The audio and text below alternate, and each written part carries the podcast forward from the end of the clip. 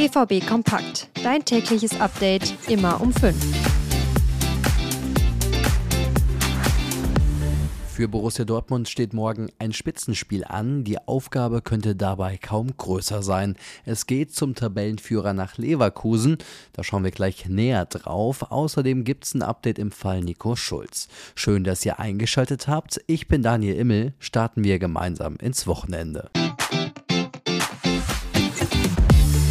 Wir steigen heute in die Sendung ein, indem ich euch auf das Topspiel des Wochenendes einstimme. Borussia Dortmund zu Gast beim Tabellenführer Bayer Leverkusen, bei der einzigen ungeschlagenen Mannschaft in Europa. 14 Siege in Serie konnte das Team von Trainer Xabi Alonso einfahren. Und wenn der BVB diese Serie beenden will, muss Borussia Dortmund vier Dinge beachten.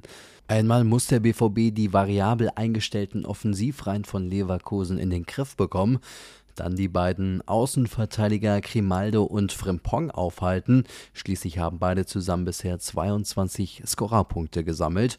Offensiv müssen die Dortmunder schnell umschalten und mit viel Tempo über Außen kommen. Und sie müssen taktische Lösungen gegen den raumöffnenden Fußball von Bayer Leverkusen finden. Mein Kollege Dirk Krampe hat sich mit diesen vier Dingen noch näher befasst. Den Artikel dazu findet ihr in den Show Notes. Steigt ein Investor in die DFL ein? Diese Frage beschäftigt immer noch viele Fans. In etwa zwei Wochen gibt es die nächste Mitgliederversammlung der 36 Erst- und Zweitligisten, die in der DFL organisiert sind.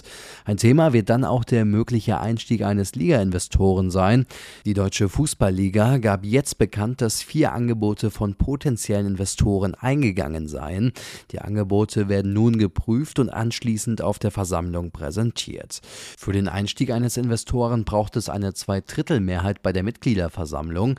Mit dem SC Freiburg und dem 1. FC Köln haben sich bereits zwei Vereine dagegen positioniert. Die Dortmunder Staatsanwaltschaft hat Anklage gegen Nico Schulz erhoben. Vorgeworfen wird dem ehemaligen Spieler von Borussia Dortmund der Verdacht der gefährlichen Körperverletzung in drei Fällen im Jahr 2020. Dabei soll es sich um häusliche Gewalt gegenüber seiner Ex-Freundin handeln. Laut Staatsanwaltschaft habe Schulz die Taten im Januar, März und August in Dortmund und Berlin begangen. Zu diesem Zeitpunkt stand Nico Schulz bei Borussia Dortmund unter Vertrag. Nach der Anklageerhebung wird ein Richter in den kommenden Wochen darüber entscheiden, die Anklage zugelassen wird. Im Anschluss könnte es zu einem Hauptverfahren kommen. Aktuell gilt die Unschuldsvermutung. Schulz selbst äußerte sich bislang nicht.